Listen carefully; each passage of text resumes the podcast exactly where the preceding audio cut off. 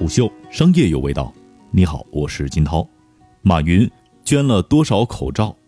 团结则存，分裂则亡。三月十三号中午，马云连发两条微博，公布了马云公益基金会和阿里巴巴公益基金会近期对疫情严重国家的捐赠情况。这些天，马云公益基金会和阿里巴巴公益基金会为日本、韩国、伊朗。意大利和西班牙这些疫情严重的国家筹集的物资正在陆续运达。马云在微博中说道：“经过多方努力筹到的五十万份检测试剂盒和一百万只口罩也都准备就绪，马上出发美国。”他同时表示：“我们也关注到了非洲的疫情发展和医疗资源的缺乏，正在紧急筹集医疗物资以备应急之用。先期筹集的一批病毒试剂盒已经就绪，准备发往非洲。”马云公益基金会执行秘书长、海外医疗物资捐赠计划的主要负责人之一于秀红对胡秀表示：“他现在忙得根本没时间接受采访。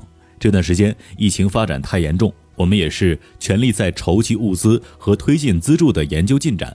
马老师要求必须二十四小时运作，全力以赴，救命的事情半点缓不得。”回看马云的微博，马云公益基金会和阿里巴巴公益基金会的对外捐赠基本上是跟各个国家的疫情爆发的先后和严重程度走的。最开始的捐赠始于三月二号，马云微博宣布首批对日本捐赠了一百万个口罩，这批口罩是三月一号从菜鸟嘉兴仓发往日本的。过去一个月，从海外筹集防护物资到中国的时候，我们得到了很多的国家、很多朋友的无私帮助。那段时间，日本民间对于中国山川异域、风月同天的捐助，马云表示要永远铭记在心。青山一道，同担风雨。在伊朗疫情吃紧的时候，三月六号，马云发微博说：“万里尚为邻，相扶无远近。”近期，伊朗疫情日趋严重，医疗物资缺乏，看到那么多人得病，特别是很多的妇女孩子，我们感同身受。这几天，我们又多方努力，筹集到了一百万只口罩。虽然路途遥远，运送相当曲折，但是我们会尽最大努力，火速发往德黑兰。希望这些物资能够缓解燃眉之急，能够保护那里的孩子。希望疫情尽快结束，世界安康。浪滔滔，人渺渺，海天云外，心忧波斯，小昭安好。除了感恩于不少国家在前两个月中国疫情最吃紧的时候的慷慨相助，马云这么做还有一个很重要的原因。这是全球化时代人类共同面临的一次流行病大挑战。时至今日，已经不再是任何一个国家能够自己解决的挑战，而是需要我们所有人一起携手应对。马云正通过微博之力来消解其他国家在中国疫情爆发时产生的偏见甚至歧视，以德报怨。他的观点与法国总统马克龙不谋而合。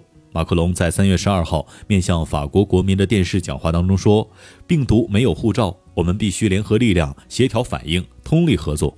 同理，爱心和捐赠也没有护照之分，没有国籍之分，没有种族之分，没有意识形态之分。”虎嗅从采访的两位阿里巴巴公益基金会和马云公益基金会的工作人员处了解到，在一系列捐赠当中，马云不惜动用了自己的私人关系。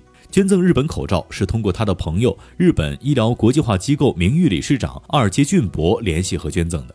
捐赠韩国则是马云直接联系的联合国前秘书长潘基文，潘基文帮忙对接韩国红十字会，他跟韩国媒体提前说了这个消息。当韩国民众从报道当中知道了之后，还担心中国捐赠过去的口罩质量是不是无纺布的。一位阿里员工对虎嗅说：“其实我们捐赠的都是最好的。韩国自己国家是 KF 九四，相当于 N 九五的标准，我们给过去的最低都是 KF 九四，或者是高于这个标准的。捐赠给日本的也都是标准很高的。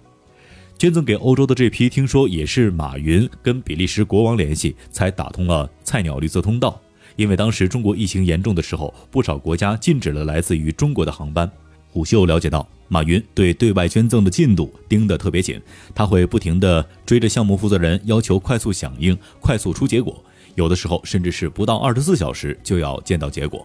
除了像马云这样的民间人士对外捐赠之外，国家层面也在加紧对外捐赠和救援，包括向伊朗和意大利派出了医疗队，对不同国家进行了医疗物资的捐赠，开放医疗物资出口通道等等。随着疫情全球蔓延，不少国家希望中国给予援助或从中国采购。目前，中国的口罩和药品供应仍然短缺。为了体现大国的责任和担当，支持各国抗击疫情，此前已经对有关国家的诉求给予了支持和帮助。